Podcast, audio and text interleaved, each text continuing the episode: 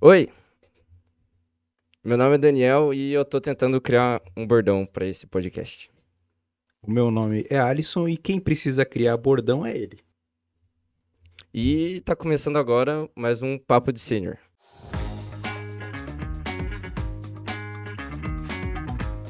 E hoje com uma convidada muito especial, que vai tratar um pouco do assunto sobre saúde mental aqui com nós. A Elisa, por favor, se apresente e seja bem-vinda. Olá, eu sou a Elisa, eu sou psicóloga, terapeuta, psicóloga clínica, professora, e eu vim aqui para participar desse podcast. E eu também não tenho bordão.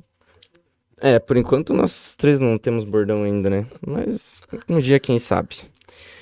Então, Elisa, é, como que você começou na área da psicologia? Como é que surgiu o interesse? Foi uma coisa que você sempre se interessou desde pequena? Como é que surgiu essa vontade? Então, na verdade, eu percebi que eu tinha interesse justamente por textos de autores psicólogos de vida, de reflexões, de análises, e eu comecei a ver que mesmo que eu lesse uma revista Boa Forma, eu lia reportagem sobre ansiedade.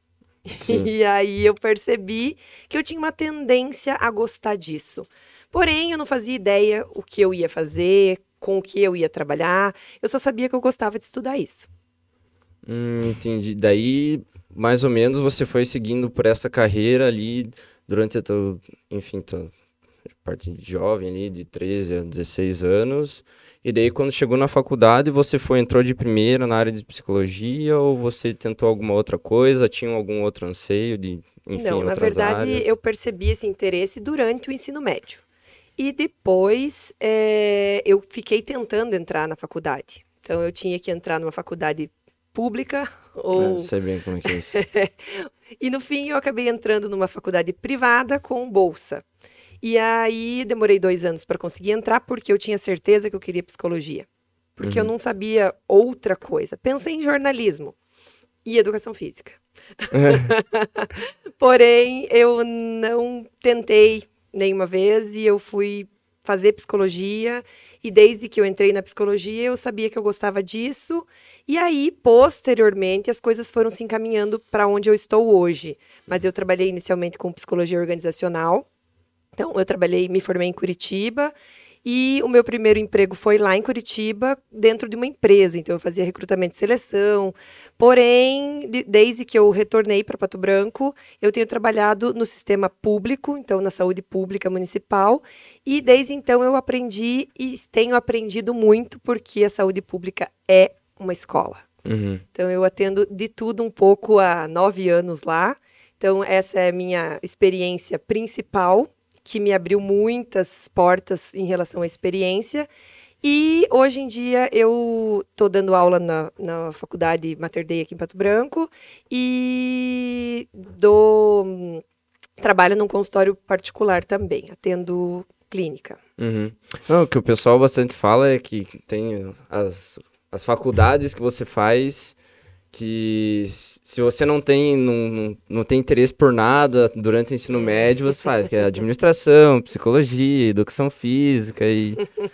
Mas agora vemos um caso de que pessoal, gente que gosta da psicologia muito cedo, e isso eu acho meio impressionante, porque geralmente o pessoal, até por contatos com gente que faz psicologia, não, não tem muito interesse, não, não pesquisou nada, não, tem, não era muito da área, assim, não não comentava muita coisa sobre e você, diferentemente dessa. É, eu tinha uma única coisa que a gente depois entende o que é, eram crenças em relação à minha capacidade de atuar como psicóloga. Sim. Eu acreditava que eu precisava ter 45, 50 anos para poder ser psicóloga clínica.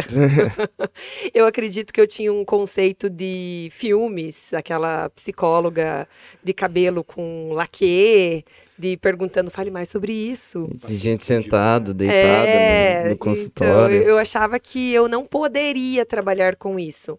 E aí foi o SUS que me oportunizou a eu perceber, claro que com supervisão, com especialização, eu fui atrás disso para eu poder ter confiança para fazer isso inicialmente, mas eu acreditava que eu não poderia. Porque eu achava que eu precisava ser mais velha para isso. Uhum. agora você está no CAPS. Isso, eu atendo no, no CAPS aqui na, na cidade, que é o Centro de Atenção Psicossocial, que trabalha com as demandas mais é, complexas. Então, a saúde mental ela é atendida em todas as unidades básicas de saúde, porém, os casos mais complexos são encaminhados para o CAPS, onde há um acompanhamento de é, psiquiatra, assistente social e, e psicólogas. Entendi. E como que é essa loucura aí de trabalhar com, com serviço público? Porque você estava comentando aqui com nós que é casos diferentes todo dia, pessoas diferentes. É, como é que é essa questão de você trabalhar com o serviço público na área de psicologia? Então, é, inicialmente eu trabalhava com um setor que eram demandas mais é, variadas. Então, eu trabalhava num ambulatório. Então, eu atendia absolutamente tudo criança, adolescente, idoso, é, pessoas com é, perdas, lutos. Então, na verdade, o que acontece? Você atende absolutamente tudo. E hoje em dia eu trabalho com as demandas mais graves. Então, eu atendo é, pessoas com ideação, tentativa de suicídio, suicidas mesmo, pessoas que é, são os que a gente chama transtornos é, de personalidade, transtorno borderline, aquelas, aqueles casos de esquizofrenia, pessoa que realmente está numa crise, num, num surto psicótico. Então, essas pessoas realmente que às vezes é, é, são surtos mesmo que a gente ouve falar no sentido de ah, a pessoa está surtada, não no sentido usual que as pessoas usam, sim. e sim no sentido em que sim, a pessoa desconectou da realidade, então ela está fora da realidade que todos nós estamos vivendo. Não é interessante porque eu não tinha, na verdade, assim, eu sou um completo leigo. Sou, eu sou chucro, assim, nessa área de, de psicologia, tanto que eu tenho que quebrar um pouco do meu dos meus estigmas e tal. Até, inclusive, gostaria de fazer uma terapia futuramente. Mas eu não entendo nada, nada, nada, nada, nada, nem de termos técnicos, nem de como funciona esse, esse, sistema, esse sistema de saúde voltado para a área de, de, saúde mental e tudo mais. É... E você também trabalhou em vários consultórios, né? Pelo que nós andamos conversando já e até você postou nas suas redes sociais. Como é que é, funcionou essa parte de você trabalhar na área privada, né? E as principais diferenças, assim, que você sentiu? Então, na verdade, é... essa questão do estigma, de, do desconhecido, ainda é muito. Porque o desconhecido ele assusta, né? Uhum. Então, as pessoas têm um pouco de receio com o que elas não conhecem. E a psicologia, ela não é tão conhecida, agora está ficando mais conhecida. Então, é... nos dois é, no público e no privado, existe bastante estigma ainda.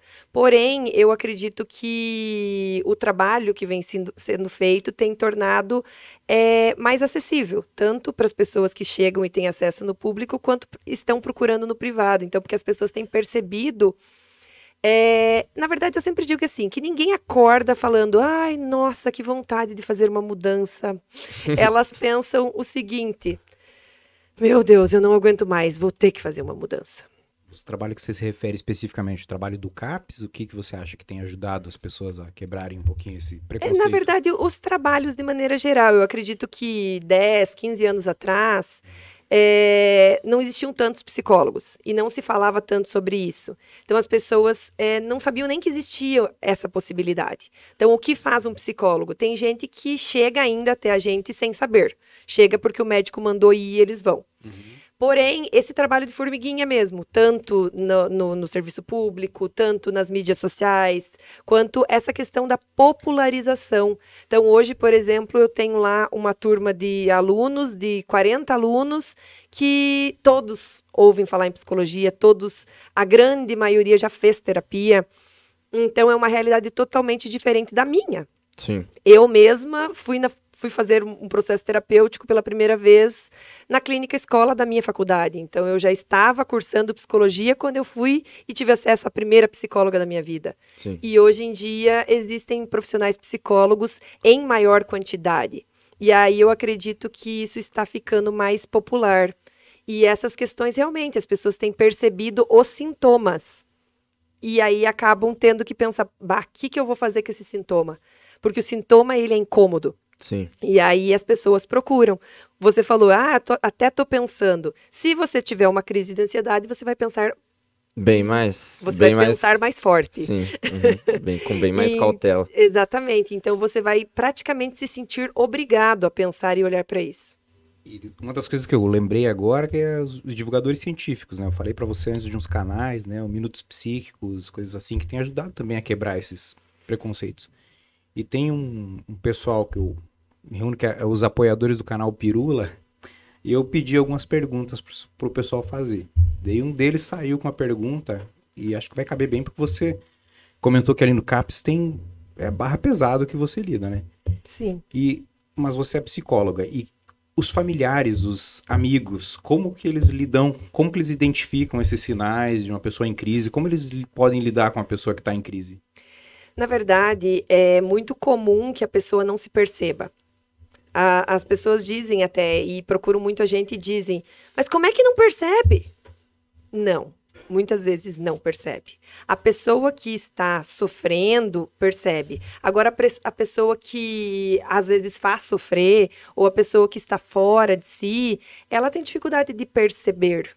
E justamente é nesse sentido que os familiares podem sim é, mostrar. Então, por exemplo, alguns moti algumas é, alguns outros sintomas, por exemplo, sono, pode ser um indicador que um familiar poderia utilizar para evidenciar a necessidade de um tratamento, por exemplo. Então, a pessoa que está é, mal, que não está bem, que está descompensando, como a gente diz, normalmente ela tem outras coisas. Ela tem dores de estômago, ela tem insônia. E essas questões também são motivos de evidenciar que precisa fazer alguma coisa. E os familiares, uma das coisas que eu acho assim muito importante de dizer é no sentido assim, não ironizar, não fazer piada, não dizer é aquele aquele chavão, ah, vá se tratar. Isso é péssimo, é um, um, um estigma, é um preconceito. E as pessoas usam. Ah, você não é nem caso de psicólogo, você devia ir direto para o psiquiatra. Esse tipo de coisa não ajuda. Sim. E o que acontece muito é que as pessoas, é, quando veem que alguém está em sofrimento, falam ironicamente e não acolhem. Então, eu sempre digo, para você acolher o sofrimento de alguém, é, você não precisa ser um especialista, você não precisa ser um psicólogo, você simplesmente acolhe. E acolher, às vezes, é escutar. E quando você não sabe o que fazer, aí você diz, acho que eu não sei como te ajudar. Procure alguém, vamos procurar alguém, o que você acha? Sim. Porque isso é, é simplesmente ser sincero, é simplesmente ser espontâneo. Fala comigo. A pessoa fala, você não sabe o que fazer com aquilo? Obviamente você precisa de ajuda também, porque você não sabe manejar e você não tem obrigação de saber manejar. Sim. Porém, existem profissionais que sabem. Uhum. Então aí você procura ajuda, pega essa pessoa e vão procurar ajuda. Sim. É, até aproveitando a questão que você, na verdade, pontuou agora e pontuou anteriormente, que muita gente ainda tem dúvida do que um psicólogo faz. Eu, como leigo, o que eu penso que um psicólogo faz?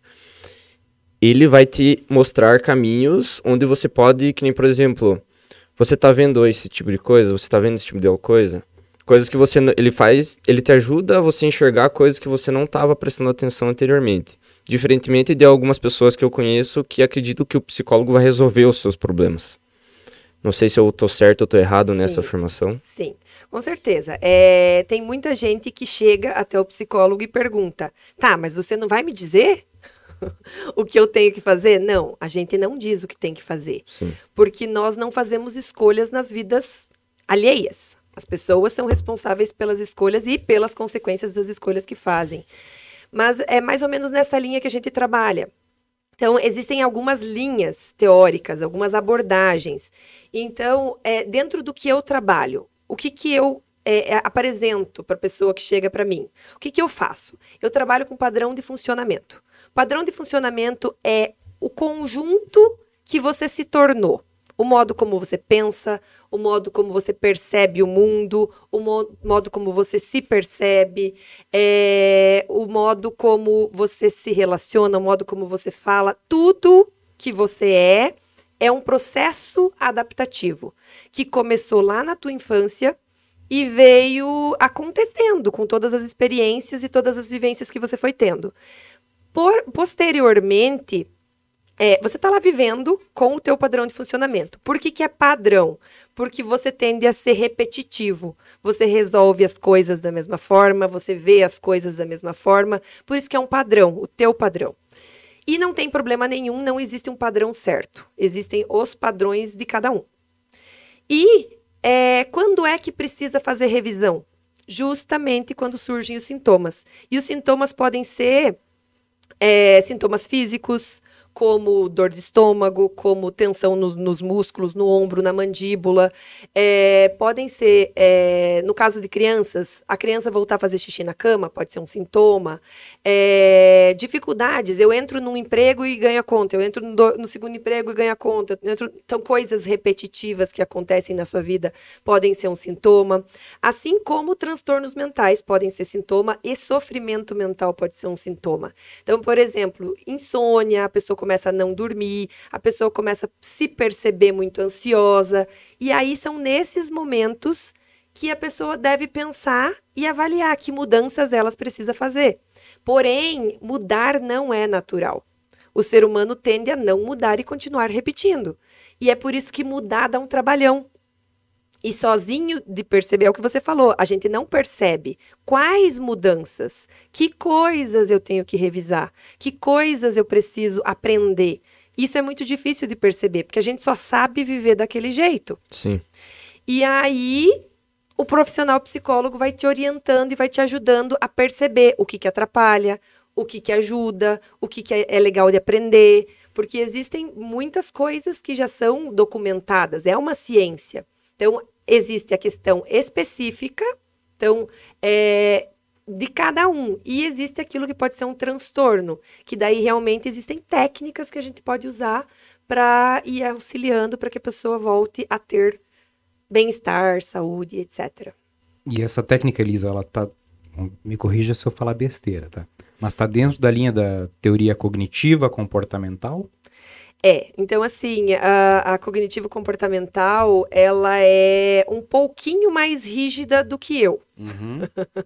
então, eu, é, a gente sempre diz que cada psicólogo tem que escolher uma linha de trabalho que combine com a sua personalidade e tudo mais. Então, inicialmente, eu trabalhava com sistêmica. Então, é uma linha que eu saí da minha faculdade atuando com esta linha. Fiz uma, uma, um curso de formação em Curitiba, dois anos, indo até lá, tendo aulas aos finais de semana, e trabalhei por mais de cinco anos com sistêmica. Antes que você continue, para mim só existia psicanálise e a uhum. cognitiva comportamental. Isso. Então, assist... essa é uma outra linha Isso, parte, essa é uma outra linha. É, essa é uma outra linha que é mais flexível. Então, no sentido, é, essa questão do sintoma, como eu falo, é muito da sistêmica. Uhum. É, de você analisar qual é o, o, o, aprendizagem que você precisa fazer que o sintoma está te avisando. Então, eu sempre brinco que o sintoma é um bilhete. Você recebe o bilhete, você tem a oportunidade de receber o bilhete, ler e fazer alguma coisa. Só que o que, que nós fazemos normalmente? Passamos por cima do bilhete, pisamos em cima do bilhete, jogamos fora o bilhete e não lemos. Aí a tendência é os bilhetes começarem a ser mais incisivos. E aí até que você não consegue mais adiar. Então, a, a sistema que trabalha muito com essa questão de sintoma, é, de famílias, de padrão de funcionamento, e não trabalha muito com essa questão de estigma, da doença. Por eu trabalhar em um CAPS, eu trabalho com médicos psiquiatras. E aí você esbarra com questões técnicas. E os médicos psiquiatras, em sua maioria, gostam muito da cognitivo comportamental. Uhum. e aí é uma, é uma psicologia, é uma abordagem mais científica no sentido de que ela pode ser mais facilmente mensurável. Não que as outras todas não sejam científicas. Porém, como é que você vai mensurar uma melhora? Uhum. E eu, como mestre, já, já né, pesquisei, já fiz pesquisa. Então, a gente sabe que é difícil mensurar a saúde mental. E, então, a, a terapia cognitivo-comportamental, ela é cognitivo e comportamental. Então, a gente consegue medir, de alguma forma, é, cognição e a gente consegue medir, de alguma forma, é, comportamentos, hábitos. Sim. Então, a gente consegue avaliar a mudança. A pessoa aprendeu algo. Uhum. Então dá para medir, dá para mensurar. E é por isso que aí eu associei as duas coisas. Por isso que eu digo que eu sou terapeuta cognitivo comportamental, mais sistêmica, mais flexível, mais abrangente. Sim, não entendi. É, agora pro assunto principal da noite. Até eu, eu tive uma curiosidade, porque eu não sou tão desleixado assim, eu fui pesquisar um pouco sobre o tema antes de, de, de fazer o podcast. É, eu tentei procurar alguma definição sobre saúde mental.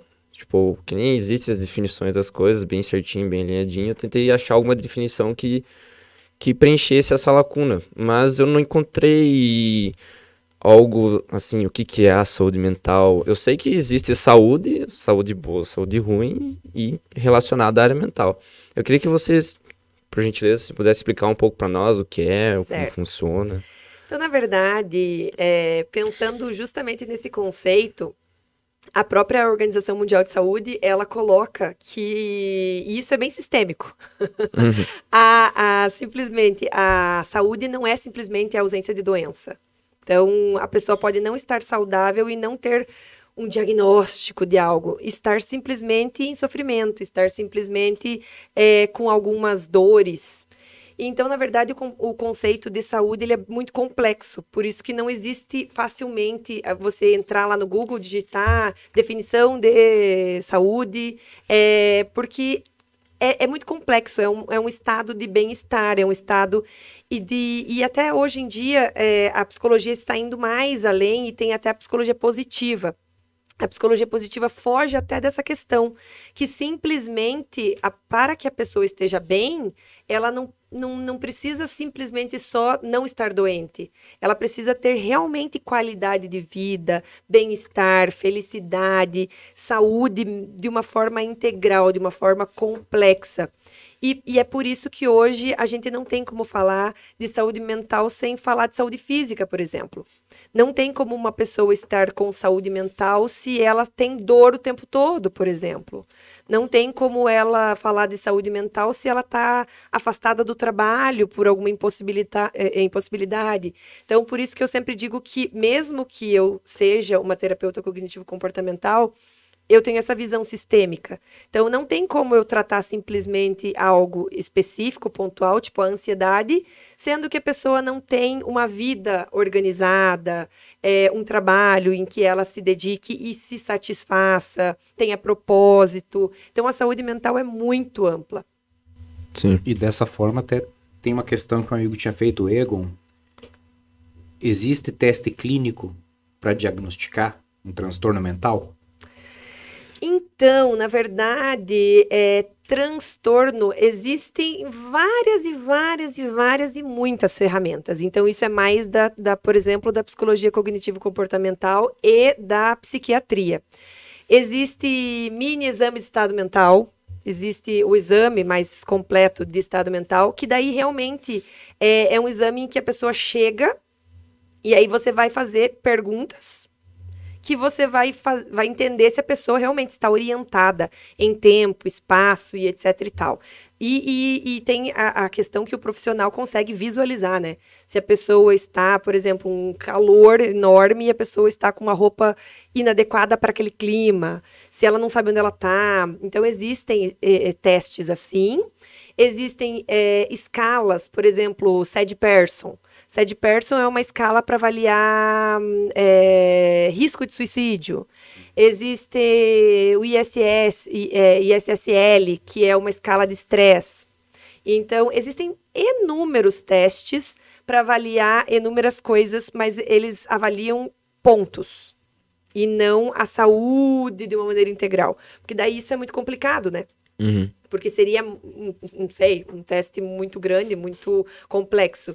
Mas existem enormes é, é, literaturas sobre testes específicos para Uhum. testar coisas específicas. Hum. Você comentou a questão da, da correlação da saúde mental com a saúde física. É, qual, como é que eu posso descrever isso? O quão a saúde física pode impactar numa saúde mental? É, você consegue ter Que nem, por exemplo, uma saúde mental melhor do que uma saúde física, ou as duas têm que andar no mesmo nível? Como é que aí funciona essa relação entre o físico e o mental? É, eu acredito muito no equilíbrio.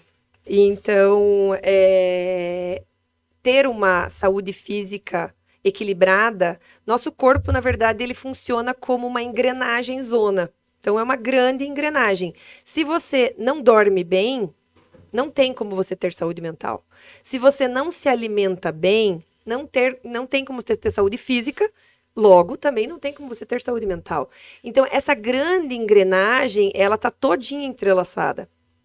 E é, até mesmo com essas questões assim, é, vamos pensar hoje com a própria pandemia.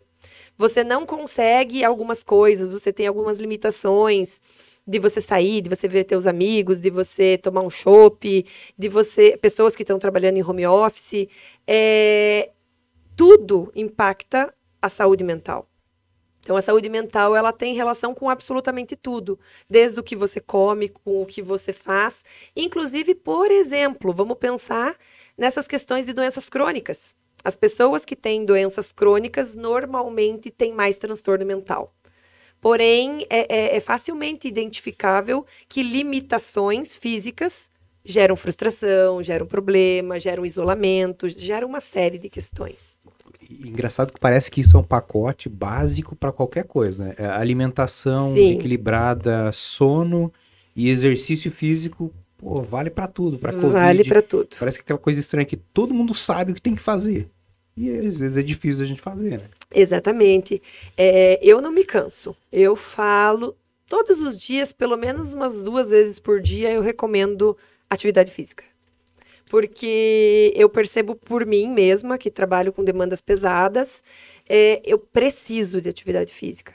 E se eu não tenho atividade física, eu tenho mais ansiedade e minha alimentação fica prejudicada porque eu fico ansiosa, eu como mais. E o próprio escape, né? E o bem-estar. Eu não sei se vocês são praticantes de atividade física, mas aquele bem-estar, ai, gostosinho. Você senta no banco e fica, ai, que coisa maravilhosa. Por isso, que bom que eu vim. Sim, não. E é... tem uma outra medida que é. Uma outra medida que eu li muito, o Harari comenta disso aí, que é a questão da meditação. Sim. Também, que é para então, na verdade, é... recentemente, fazem exatamente três semanas, eu uhum. estou me dedicando à meditação, é, justamente por perceber o quanto e trabalhar muito com isso e perceber o quanto as pessoas, nós todos, nunca estamos presentes.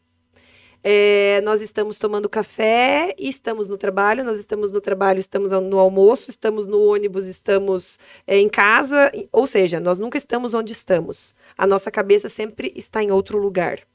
É, e, eu percebi, e eu passei a perceber o quanto eu até consigo controlar os meus pensamentos, não controlar, mas assim, é, não ser roubada por eles quando eu não estou ansiosa. Porém, quando eu estou com um nível de ansiedade um pouquinho anormal, vamos dizer assim, é, eles me carregam.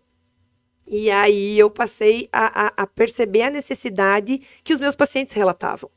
Então, eu acredito que técnicas de mindfulness, técnicas de atenção plena, são fabulosas para o mundo que a gente vive. E eu costumo fazer um paralelo bem interessante com os jovens. Por exemplo, rezar o terço. As pessoas rezavam o terço antigamente. E aí, mesmo que os jovens dizem, é, mas ficava repetindo, repetindo, repetindo. Mas eles ficavam repetindo, controlando, fazendo mais ou menos o que o mindfulness fala para você fazer. É um mantra. Exatamente. E você fica fazendo o quê? Vem um pensamento, invade teu. Ah, comprar ração para o cachorro. Você fala, sai daqui, pensamento. E ficava fazendo esse exercício. Este é o exercício de mindfulness. Quando o pensamento vem, não tem como ficar sem pensar. É, uma cabeça sem pensamentos é morte encefálica. Então, na verdade, você precisa é, barrar os pensamentos. Então, eu estou aprendendo agora que na meditação a gente deixa a portinha aberta. Então, o pensamento vai entrar, mas você encaminha ele para a saída e você tenta não embarcar nele e seguir para onde ele está te levando. Então, você controlar ele e não ele te controlar. Mas é uma prática super complexa, mas é muito boa para os tempos em que a gente vive. E uma coisa que é bem interessante, como vocês têm um objetivo de um público mais jovem, é essa questão. É, ficar sem fazer nada, ficar sozinho, ficar de férias. Eu nunca imaginei que eu fosse ouvir pessoas me dizendo que não gostam de férias. Meu Deus, essas férias não acabam mais.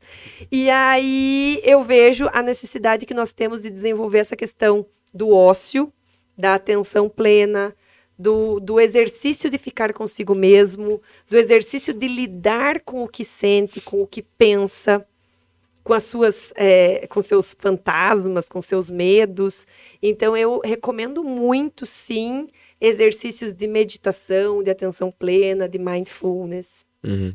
Nossa, com a entrada da pandemia aí foi complicado, cara. Meu Deus, eu lembro que todo mundo foi mandado para home office e sem jogar bola, sem festas, Sim. sem bar, sem nada, você em casa chocando. Às vezes, tipo, nem levantar da cama, se levantava e, nossa, eu fiquei muito mal na... Quando, bem no comecinho, assim, da Sim. pandemia, foi um negócio que, tipo, o ócio me pegou bastante, sabe? É, mas nesse sentido mesmo que, claro, uma pandemia não era o que ninguém esperava. Porém, é, é o frequentar a, a, solidão como uma, uma coisa saudável. Que, em que horas você repensa suas escolhas? Em que horas você pensa suas metas, se não sozinho? E eu vejo muito que a juventude, ela não fica sozinha nunca. Se ela está sozinha, ela está conectada com alguém, ela está em contato com alguém, ela está vendo um vídeo, ela está estimulando a mente de alguma maneira, ela está ligada. E claro que a pandemia veio para chocar mesmo, que claro que do jeito que nós fomos é, obrigados a ficar não é legal para a saúde mental de ninguém. Porém, é, administrar o tempo de modo em que a gente fique sozinho, de modo em que a gente é, não tenha tanto tempo de tela, de modo que a gente alterne as nossas atividades entre intelectuais e físicas, é, para ser mais equilibrado mesmo, de maneira equilibrada, do brincar com coisas e não só com joguinho de tela. Então tem muitas coisas que eu acho que a pandemia é, ela é ruim, ela prejudicou a saúde mental de quase todas as pessoas. Porém, tem algumas coisas que eu acho que nós podemos e devemos resgatar. Uhum. Pô, galera de administração, na minha época, a gente lia Domênico De Masi, tinha o Ócio Criativo. Exato. Aí tem Economia do Ócio com Bertrand Russell. Os tempos mudaram, eles são administração. Aí já... o tempo agora você tem que ler então Modernidade Líquida. Exato. Eu tenho que ler o PMBOK na faculdade, acho que já é um negócio bem que prejudica um pouco minha saúde mental, assim, falando bem a verdade. Falando isso, você falou muito de ansiedade. A ansiedade é natural? Como é que ela surge? Como é que ela Sim, afeta o cérebro? Então, gente, eu acredito que existe uma confusão muito grande entre ser natural e não ser natural, né? Uhum. Então, todas as emoções são naturais. Ansiedade é natural, ansiedade não tem cura. Porque ansiedade é bom. Sim. É, como não ficar ansioso se você precisa sim que a ansiedade te mova? A ansiedade faz o quê? Aquele eustress, que é aquele princípio de estresse que faz você liberar uma adrenalinazinha e dilatar a pupila e você dar uma ligado. ligadão. Então assim, a ansiedade, ela é boa, porém o desnível de ansiedade pode ser um transtorno mental. Então, o desequilíbrio da ansiedade ou a falta de jeito com a ansiedade pode ser um problema. Mas, assim, a tristeza existe, o medo existe, é, todas as emoções, elas são extremamente é, adaptativas. Se elas não existissem, nós não tínhamos evoluído e chegado até aqui. Nós precisamos das emoções. O problema é a nossa relação com elas que tem ficado muito prejudicada porque ninguém se permite olhar. E quando olha, é, a tolerância a, ao desconforto, a tolerância ao mal-estar está cada vez menor. E aí, ao primeiro sinal de tristeza, a pessoa já acha que, meu Deus, o mundo vai acabar. E tristeza é normal, ansiedade é normal. E, e, e apesar de ser normal, é gostosa? Não, não é gostosa. É ruim de sentir mas faz bem para mim, faz bem para minha vida.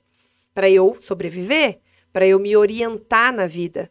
Mas, como a, a, a, a, educação emocional é uma coisa ainda muito escassa, as pessoas não aprendem a se relacionar com as emoções e, quando sentem situações de mal-estar, já acham que é o fim do mundo. Então, é muito diferente tristeza de depressão, ansiedade normal de ansiedade patológica.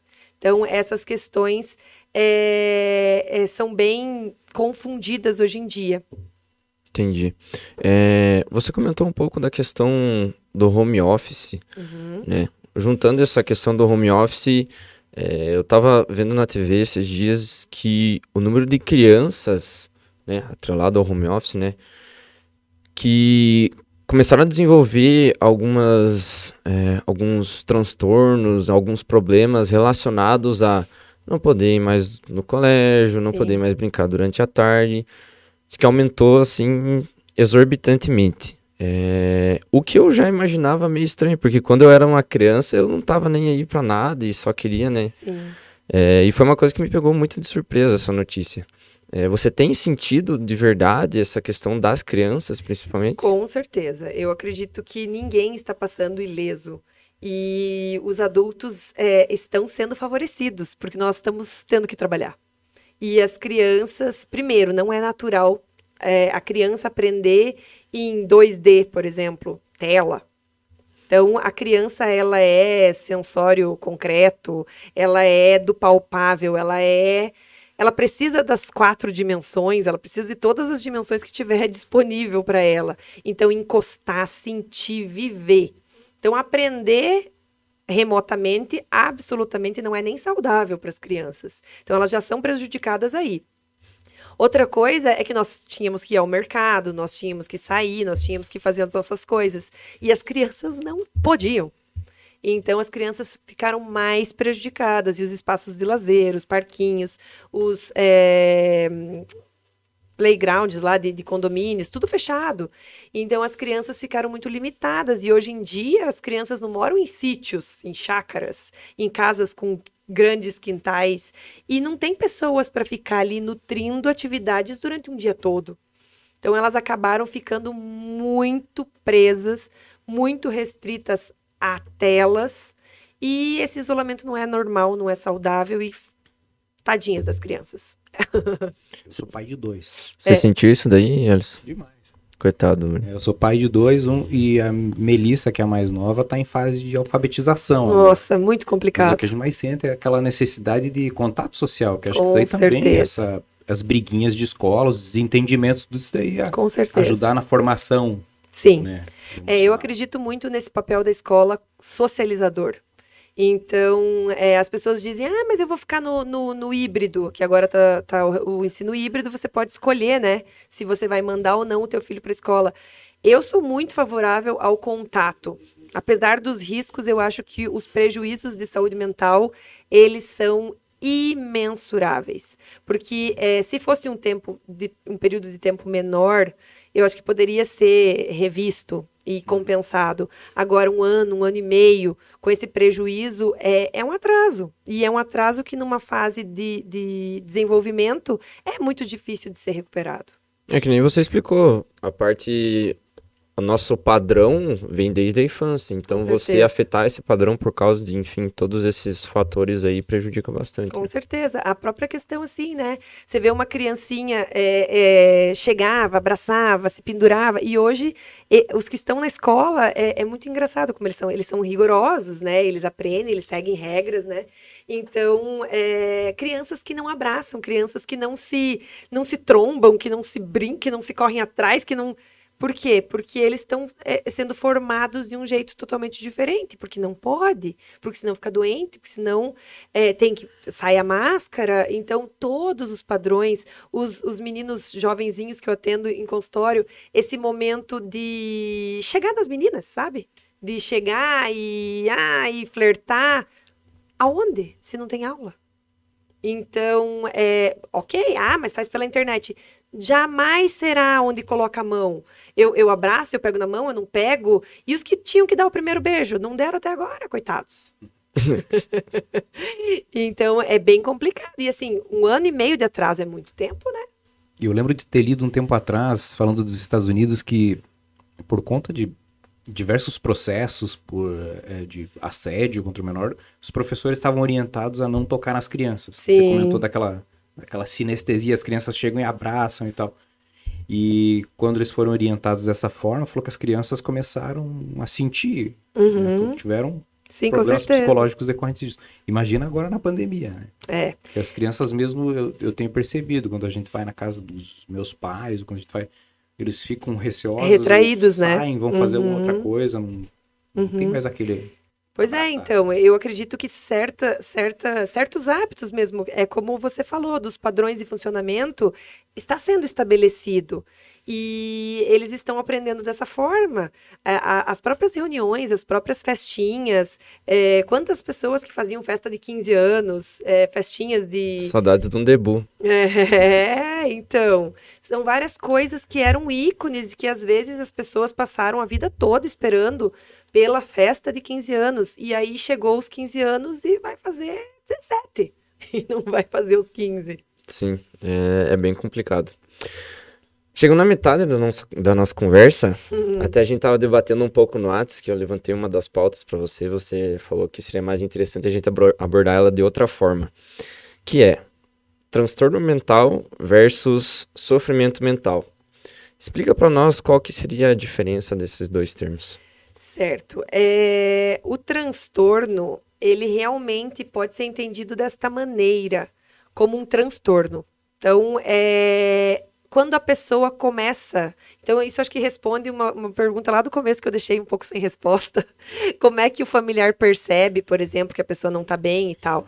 O transtorno, ele começa a impossibilitar as atividades de vida diária. Então, a pessoa não consegue trabalhar, a pessoa é, não dorme direito, a pessoa não come direito ou come demais. É, você começa a ver que realmente as atividades normais do dia a dia da pessoa começam a ter prejuízo. Ou a pessoa vai trabalhar, mas não rende. Então, é, esses tipos de prejuízo é que determinam se a pessoa realmente pode estar com um transtorno. Claro que é, existe um hábito hoje em dia que é dar um Google, né? A pessoa vai lá e, e sente algumas coisas, vai lá, coloca no Google. É, é o Google, o Dr. Google é complicado, porque geralmente você tá com uma dorzinha na barriga, alguma coisa, você tá com câncer, E tá a- com- isso! perdendo, É, você vai morrer daqui três horas. É, e com a saúde mental é, é muito complicado, porque aí vamos, vamos entender o seguinte: a pessoa está sentindo uma grande frustração, mas ela não tem educação emocional. Ela não sabe o que ela está sentindo, ela não sabe nomear isso, e ela não sabe dimensionar o quanto isso é forte ou não. E nem lidar. E aí ela coloca lá no Google, ela pode chegar a conclusões absurdas de que ela tá, nossa, eu sou depressiva, eu tô morrendo, e, e daí entrar naquilo mesmo e se diagnosticar. Então as pessoas têm o costume de se diagnosticar. Quem faz diagnóstico é o médico psiquiatra em especial. A gente até eh, participa disso, mas eu gosto de dizer deixa para o médico, porque realmente a gente respeita cada um a sua atribuição. E o, o psicólogo, para trabalhar, não precisa necessariamente enquadrar num diagnóstico, porque a gente não precisa atender necessariamente somente pessoas que estão com transtorno, doentes. Mas é, esse seria o grande diferencial. O transtorno, ele realmente acomete a pessoa. E o mal-estar, o sofrimento, ele pode levar a um transtorno. Então, por exemplo, você começa a acordar de madrugada, você começa a sentir teu coração dando umas disparadas, tu, tu, tu, tu, tu, e você começa a, a hum, ficar com medo de ir para escola depois que faz um ano que você não vai, você tem medo de voltar. É, pode ser um sofrimento, mas não necessariamente já é um transtorno. Pode vir a ser, mas é, o sofrimento ele seria totalmente indicado um processo terapêutico, por exemplo. Então a pessoa não está conseguindo lidar, vai, faz um, um processo, se entende, avalia, se desenvolve e melhora. Agora, um transtorno, muitas vezes, ele precisa ser tratado com remédio, porque muitas vezes ele é neuroquímico. Então, existe um equilíbrio do corpo, que aí é aquilo que a gente falou, aquele, aquele velho, alimentação, tudo. E esse desequilíbrio muitas vezes precisa ser medicado. E aí a pessoa vai ao médico, trata, e aí esses índices hormonais e tudo mais voltam para a normalidade. E aí a pessoa consegue voltar a ter qualidade de vida e se sentir melhor e sair desse transtorno.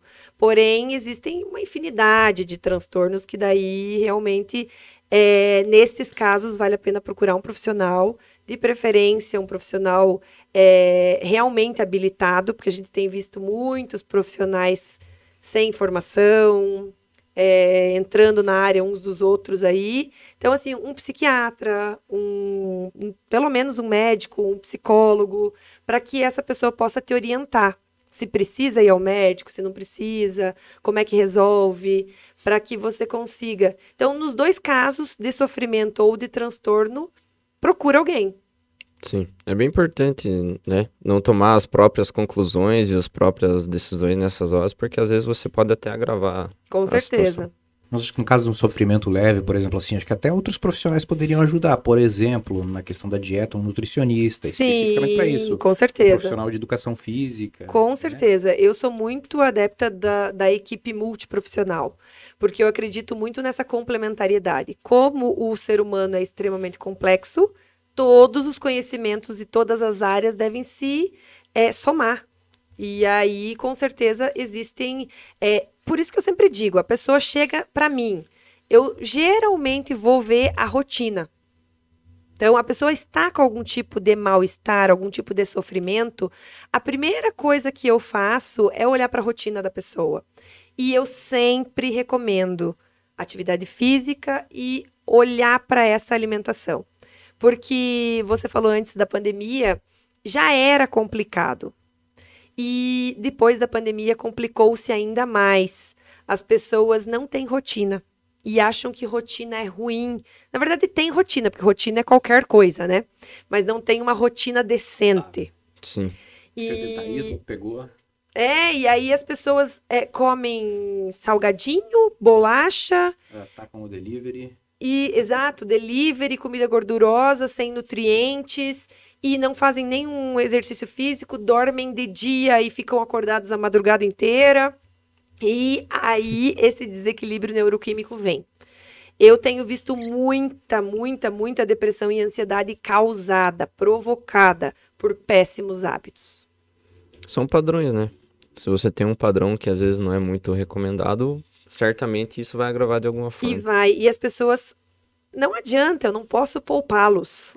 O sono durante o dia não substitui o sono da noite. O teu corpo precisa daquele sono para se desenvolver, para amadurecer o cérebro, para sedimentar o que você aprendeu durante o dia. É, tudo acontece durante o sono. E aí as memórias são fixadas durante o sono, o aprendizado. Então, precisa dormir, precisa se alimentar, precisa fazer atividade física. E eu diria mais, né? Tem um monte de outras coisas, a socialização, é, a natureza, várias questões assim, é, cognitivas, espirituais, que podem ser feitas para que a gente se mantenha saudável. Uhum. Beber água, você falava muito isso, lembra? Beber água e comer fruta, cara. É, É, bom, é importante. E abraçar mãe e pai. verdade. Isso é bom, cara. Que nem, por exemplo, a gente comentou no outro podcast, até saiu um corte nosso, sobre experiências que o mundo ele, ele entrega pra você. Até o Guilherme Uhum. comentou que você- se você tá aberto à experiência, ele te entrega bastante coisa. Uhum. Não só na questão como foi abordado do, do empreendedorismo jovem, né, ou do empreendedorismo em si, mas também como você montar teu estilo de vida, né? Sim. Você, é, que nem, por exemplo, quem tem condição ir num sítio no final de semana, sair acampar, fazer uma caminhada na rua, num parque, é, fazer exercício em casa, ou sentar, sei lá, uma hora, uma hora e meia, duas horas no dia para pegar assistir um filme com a, com a tua mãe, com a tua irmã, ou seja lá quem for. Acho que isso te ajuda a estabelecer uma rotina diferente, te ajuda a, a ter novas experiências, né? E que possam te ajudar a ter um padrão de vida que seria considerável bom. Sim, com certeza. Eu acredito que é, tem a ver com a, a história da atenção plena. de você estar presente. Porque, na verdade, é o que você falou. O mundo entrega. Tá ali. O, o fato é você desfruta ou não. Então, é, os próprios sentidos. É, você sente o quanto é gostoso tomar banho?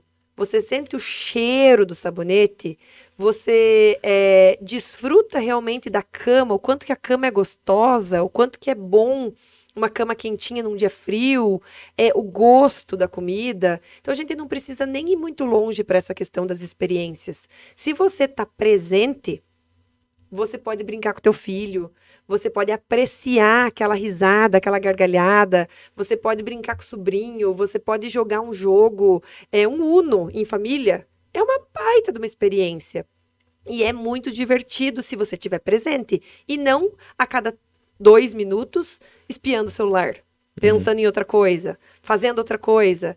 Então, é, é, as experiências estão ali, só que o que a gente tem feito é não experimentado de verdade, integralmente, mergulhado mesmo.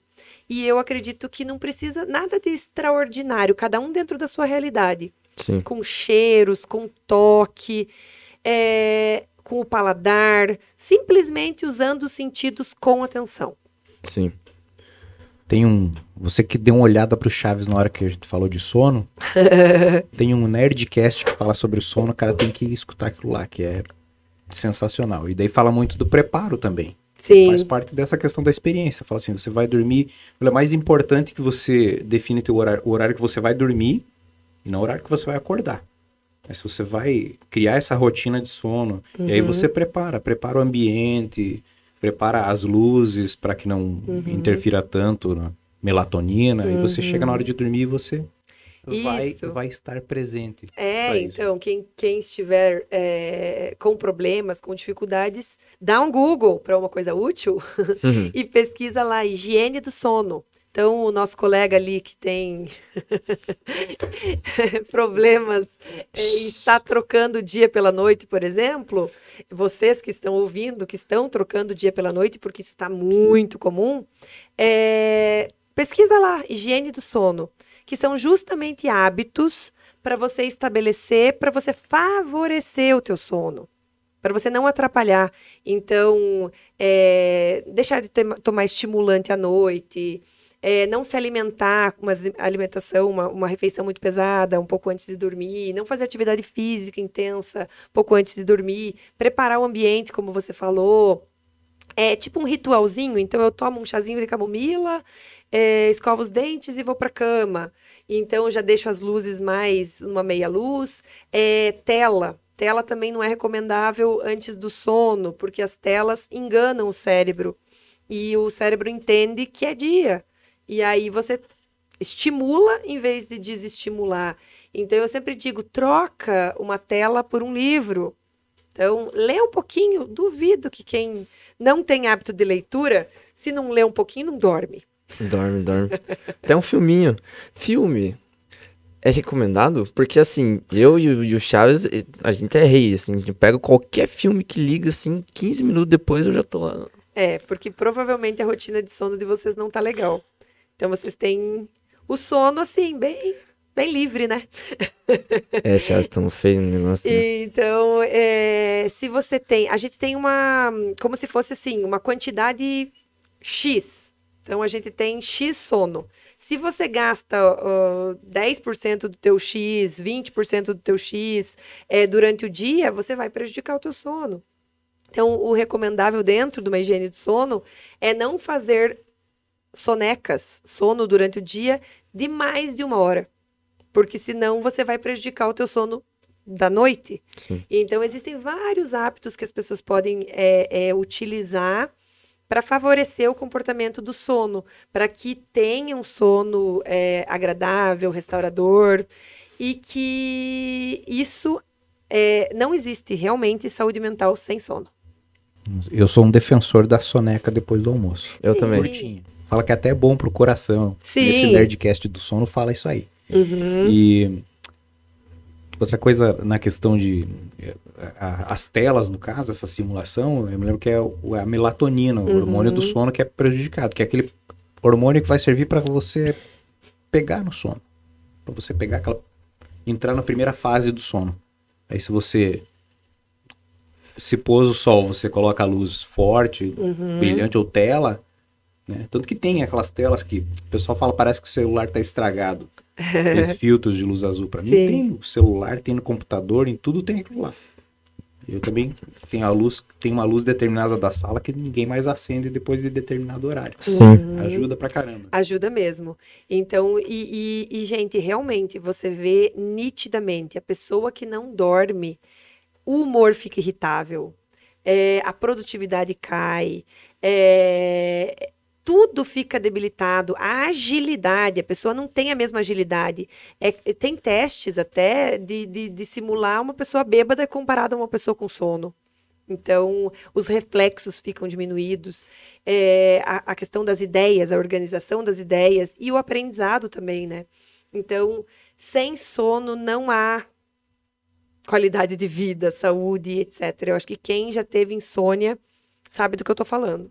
Acho que principalmente se você transformar isso numa rotina ruim, né? Sim, Eu tenho ouvido algum lugar falar assim que o nosso corpo é preparado para ter alguns um estresse muito grande, mas não tá preparado para você ter esse estresse de forma rotineira e isso. constante. Isso, então assim, um grande pico, né? Então assim, o susto, o susto é uma emoção natural dentro daquelas que eu havia falado antes. Então, por exemplo, entre as emoções básica, básicas está a surpresa. E o que que acontece? Justamente tem utilidade, limpa a sua mente para que você possa reagir e pensar. Então, tudo é natural, porém, o que que acontece? A gente vai bagunçando tudo, a gente não entende, a gente não faz uso, e aí vai virando tudo aquela bagunça, e aí a gente vai adoecendo, porque vai bagunçando tudo. Sim. Então, não existe padrão ruim. Não, não tenta acostumar o teu corpo, concluindo, né? Não tenta acostumar teu corpo com, com uma rotina ruim, né? Vamos dizer assim. Ah, porque eu já faço isso há não sei quanto tempo, não sei o que, não sei o que. Não, Aquela história lá de durmo quando morrer não existe não, preju- prejudicial. É, É, e os comentários que a gente ouve, ah, não, mas não me atrapalha. é que não percebe, né? De volta à questão de que você não percebe que tá te atrapalhando. E enquanto você é jovem, você percebe poucos impactos, tanto de uma alimentação ruim quanto do sono ruim. Então você ainda é jovem, você ainda tem todo o gás e tudo mais. Porém, é quando você vai é, ficando um pouco mais velho, isso vai se acumulando. Então, é, os efeitos são cumulativos. Eu acredito que é mais ou menos que nem os efeitos do sol. Então, quem não usa protetor desde sempre vai tendo efeito cumulativo lá, depois que for mais idoso e tal. Então, os efeitos do sono, da alimentação. É, você não tem outro corpo. Eu sempre falo para as pessoas: você não tem como trocar de corpo. Você pode trocar de carro. Agora, de corpo, você não pode trocar. Sinto muito. Então, eu acho bom começar a cuidar do teu, porque você não vai ter como trocar. Sim, a única coisa que, que importa, o meu avô sempre fala que a única coisa que realmente importa, na verdade, é a tua saúde em primeiro lugar. Então, é, É. isso aí. Agora, entrando na, na finaleira do nosso, do nosso episódio, eu queria comentar um pouco contigo, até você já abordou no começo, sobre preconceito. É, eu vejo isso mais nas, nas gerações mais antigas, vamos dizer assim, da época do meu avô, principalmente, que, ah, é frescura, não sei o quê, né, vai trabalhar, vai fazer isso, vai fazer aquilo. Eu vejo isso como uma forma bem clara de preconceito e até na minha geração eu vejo um pouco isso que nem eu falei. Eu tenho um pouco ainda desse estigma e desse, desse pensamento sobre a psicologia que eu ainda tenho que romper, né? De você ir falar com uma pessoa que entende, etc, e pegar essa confiança e tudo mais. Eu acho que isso todo esse preconceito que existiu um- fortemente em uma época começou a impactar, obviamente menos nas outras, mas ainda assim impacta. É, eu queria que você comentasse um pouco sobre como é que você já falou que essa relação já mudou bastante, Uhum. né? Que existe todo um esforço de um monte de gente para que é, a saúde mental seja valorizada e seja um ponto que é muito importante na vida das pessoas. Mas eu queria que você comentasse um pouco ainda como é que está esse nível de preconceito, se você encontra bastante ainda hoje em dia. Sim, é, eu vejo em, em todas as classes sociais. Então, como eu falei, eu atendo a rede pública e atendo a rede privada também. É, indiferente de classe social. indiferente é, de idade também. Eu acredito que os jovens têm um pouco menos de preconceito por estarem mais familiarizados de ouvir falar sobre isso, de ver é, a própria questão é, de, de emoções na escola, de lidar com as emoções, de respeitar um pouco mais as emoções. Mas é, existia é, uma educação que ela era muito restritiva. Então as pessoas é, engolem o choro.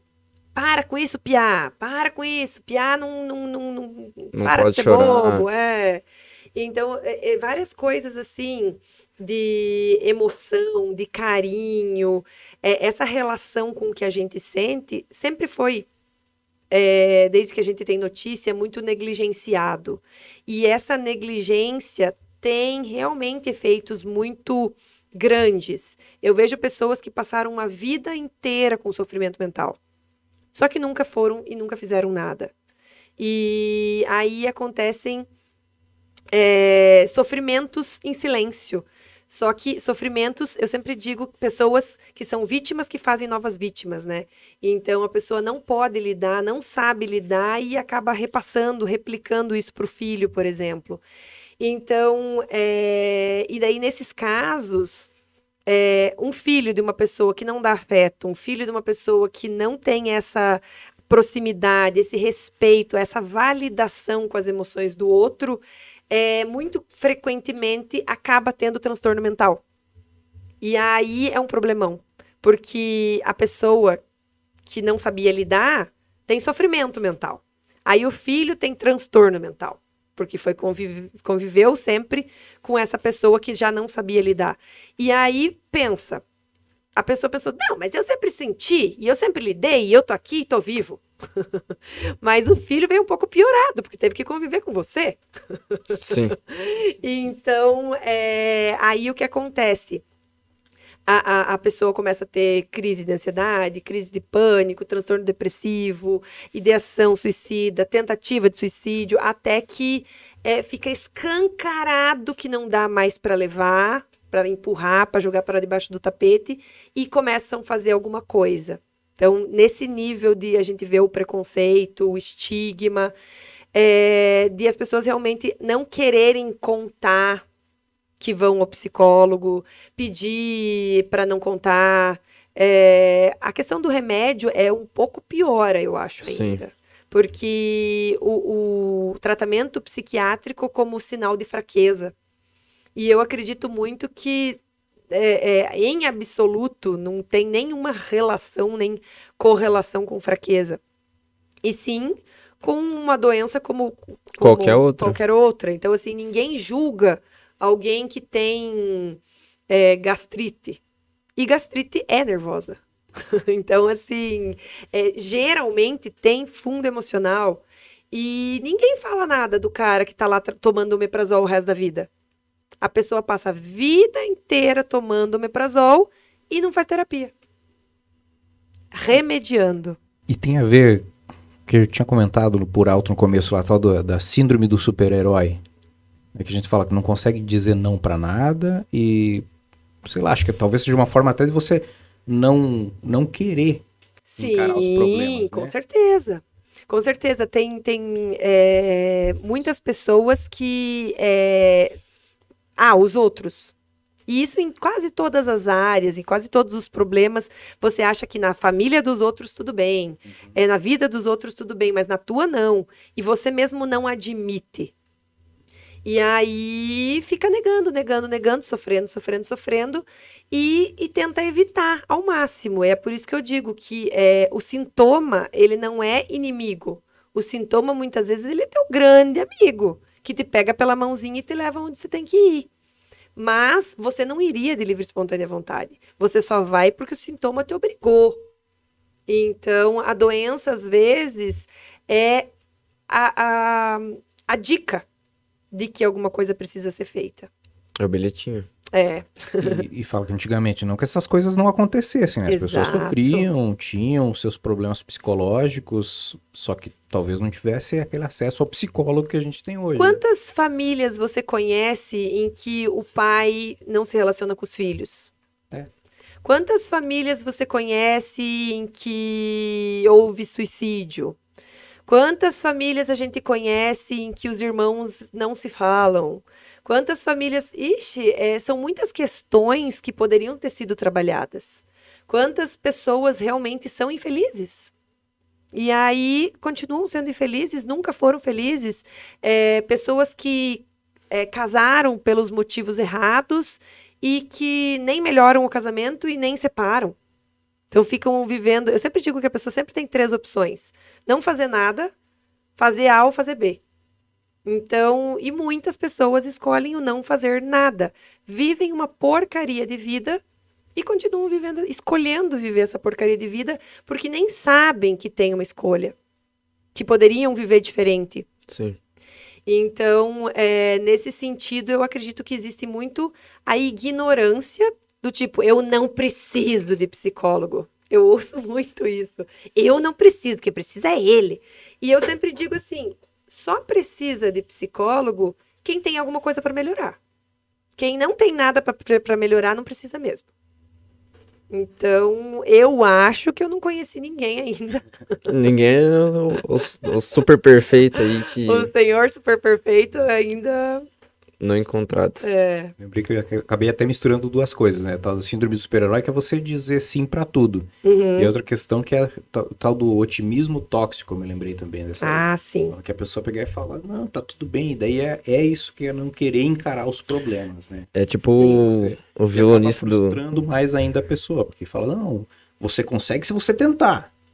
É, exato, exato. Então vai lá que você. Eu já, eu já peguei é, profissional, é, é, paciente de profissional de fim de semana, sabe? Meia Aquele que vai, vai, faz um fim de semana de curso e se sente no direito de ir mexer com vidas. Coach. Eu nem tava querendo falar Então, assim, a pessoa vai lá, faz um curso num fim de semana e aí interfere na vida de outras pessoas uh, com livros de autoajuda. E aí, por exemplo, eu já peguei pessoas com sofrimento mental, desenvolvendo realmente um transtorno mental, é, porque assim, vai, você consegue, não sei o que. A pessoa foi lá, pediu a conta. E aí não tinha mais o que comer, não tinha mais como viver e não estava preparada, porque ela não tinha feito um planejamento, ela não tinha se preparado para isso. E existe transtorno mental. Então, por exemplo, um episódio de mania é justamente a doença que faz você se sentir super-herói. Só que um profissional psicólogo ou um profissional médico vai saber que a pessoa possivelmente está numa mania. E ela está se sentindo super empoderada, super incrível. E aí você tem que fazer o quê? Medicar e segurar. E se encontra um profissional desavisado desse que fala: Uhul, vá lá, você é foda mesmo. A pessoa vende a casa, compra um avião, é... enfim, vai para Colômbia e compra droga. Então, assim, porque é super incrível. E, e, e, se encontra alguém que encoraja alguém num episódio de mania, é a pior furada que poderia acontecer. Então, existem muitos filmes em que pessoas fizeram loucuras. E isso normalmente caracteriza um episódio de mania. Então, é o, o chamado transtorno bipolar, transtorno afetivo bipolar, o TAB.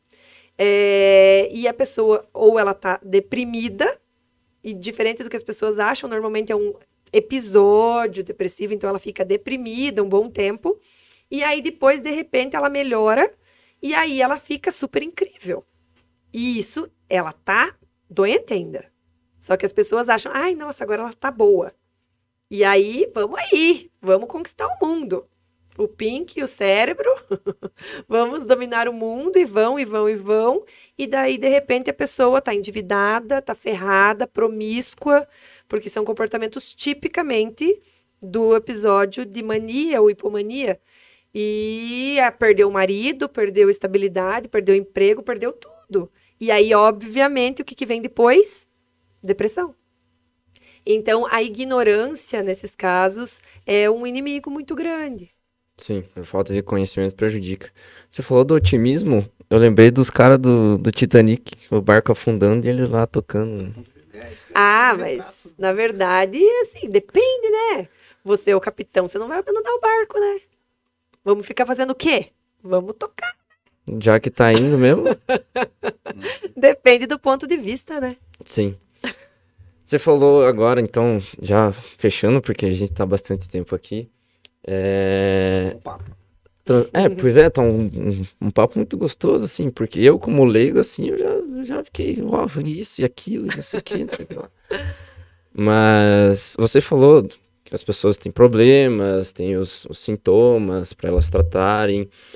É, que hábitos que a gente pode, hábitos, técnicas, dicas que a gente pode implementar na nossa vida que nos ajudem com essa questão das emoções, como lidar com as Uhum. situações e etc.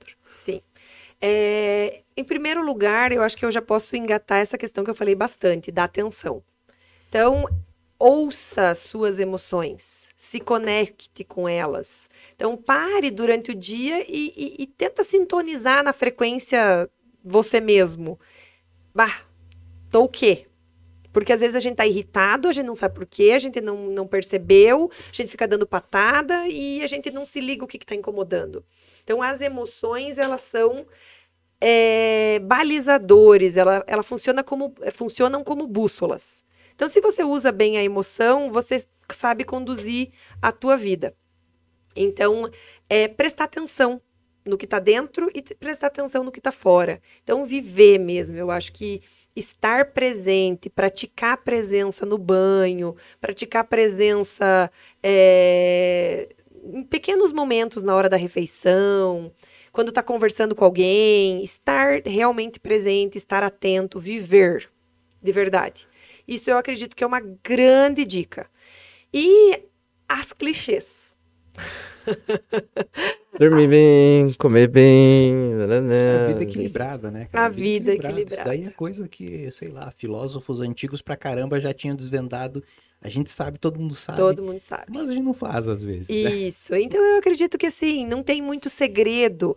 É, é ter uma vida ativa. Então, caminhar, correr, dançar, enfim, estar ativo, ter essa atividade física frequente. Não adianta de vez em nunca ir lá e fazer um montão. Então é, é- é regular. Atividade física regular, ati- a- alimentação, comida de verdade. Então, comer comida. E comer comida nas horas de comer comida. É sensacional, funciona muito bem. É incrível. Nossa, pior que é verdade. Quando eu tinha três refeições era uma maravilha. velho. Eu parecia gente, de verdade, sabe? É, então, é, é bem isso mesmo. Então faz muita diferença a médio e longo prazo. E o sono, então quem não está dando a devida atenção para o sono, dá uma caprichada, pesquisa lá a higiene do sono, foca em dormir com qualidade. Então essas coisas são coisas sensacionais, fáceis, que estão ao alcance de todo mundo. E não me venham com desculpas do tipo, eu não tenho tempo. Então, assim, se organiza, faz a gestão do teu tempo. Não consigo, vai na minha clínica. Eu ajudo. Já fazendo merchan aí, né? Os caras são ligeiros. Marketing... O brasileiro nasceu com marketing no sangue. Então, assim, não consegue, procura ajuda, faz a gestão do teu tempo, se organiza, cria uma rotina para que você tenha eh, os benefícios de uma vida equilibrada. É isso aí. Só antes de encerrar, um negócio bem interessante que você comentou. É. É... Ser racional não quer dizer que você tenha saúde mental boa. Muita gente, ah, porque os seres racionais, eles pensam, não- tipo, agir pela emoção, agir pela razão. Ah, quanto mais razão você for, melhor. Nada a ver isso daí. É, eu, né, aí você me provoca, eu não posso deixar sem resposta, né? É, nós temos uma capacidade incrível, que é a, a capacidade de sentir e de pensar. Sinta, seja, seja é, emocional, e depois pense. E depois haja. Isso é o resumo do que é inteligência emocional. Cara, que definição foda, né, cara? Puta que pariu, eu me Antes sinto inspirado. Eu quero pedir. Se você teria dica de livros para quem quiser saber mais sobre o assunto. Uma boa. Ai, meu Deus, eu deveria ter pensado nisso É, eu antes. deveria ter pedido antes, mas eu, eu- eu vi que você tem os cinco linguagens do amor, que é mais acho, voltado para relacionamento. É, mas é bem bacana para qualquer pessoa e, e- e o autor eu ainda não li, mas ele tem as é, linguagens para outras idades, para pessoas que são solteiras, enfim, é bem bacana. Mas existem, é, agora realmente, nesse momento eu não vou conseguir é, é, lembrar, Mas, assim, a, um da vulnerabilidade, não vou conseguir lembrar agora, é sensacional que, que eu poderia indicar, mas, assim, é, existem muitos livros bacanas que vocês podem pesquisar, avaliar, ler sinopse é, e, e procurar. Se identificou, viu que você está com uma deficiência, viu que você está com um problema é, em uma determinada área, eu sou super adepta de procurar uma leitura sobre aquilo. Uhum. Uma leitura mais densa, um pouquinho, uma leitura de uma pessoa é, que tenha um conhecimento técnico, que pode ser uma leitura é, é, leve mas de uma pessoa que entenda sobre aquele assunto, de um especialista. É que o medo é justamente é você pegar ou uma coisa muito técnica, exato, né? Ou você pular esse divulgador científico, uhum. pegar assim no meio, e daí pegar alguém que é um bocó. Não, o cara vai pegar aquele da área de, de autoajuda, da motivação, que de repente não. É, então. É poderiam assim pensar em, em, livros assim mais de profissionais então uhum. psicólogos pessoas que realmente têm é, uma base científica uma base é, mais acadêmica para que as pessoas possam assim ter segurança em relação e tomar muito cuidado com o que procuram simplesmente no Google para se encaixar ah, de repente isso... você passa umas dicas para a gente, a gente coloca depois na descrição Sim, do vídeo ali, com né? certeza. Ok. Vai ser legal. Gente, então, muito obrigado, Alisson, por me fazer companhia hoje. Obrigado. Obrigado, Elisa, por trazer esse conhecimento para nós, e principalmente para mim, que eu, era meio chucrão, como eu, como eu falei. Se você quiser comentar com o pessoal, faça sua merchan, divulgue suas redes sociais, por favor, para eles te procurarem, conhecer um pouco mais você. Fique à vontade. Então, é, Elisa Penac, Elisa com Z. Penac é P-E-N-A-C-H-I. Quem quiser, me acha lá no Instagram, pode me chamar, tem meu contato lá. Você conseguiu me chamar lá, eu respondi, por isso estou aqui. então funciona. funciona. Podem achar lá, tem algumas dicas de livros, tem algumas dicas. É... Enfim, a gente sempre coloca alguma coisa lá, a gente discute, abre perguntas, para que a gente se mantenha também em contato. Então, me achem lá no Instagram. Uhum. As redes sociais dela vão estar todas na descrição, né? Então, se você estiver acompanhando pelo Spotify, YouTube, vai estar tá na descrição do, do, do, Spotify, ou do YouTube, ou do Instagram, que a gente vai postar também.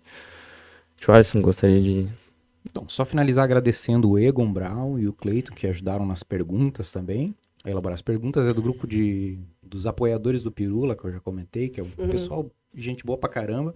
E, cara, só porque é gente fina pra caramba, eu vou falar que a tua camiseta da Doppel não é patrocinador nosso, mas ele patrocina, o Igor patrocina os canais de ciência, de divulgação de ciência. Eu admiro demais o trabalho dele e mandar esse alô também, esse abraço.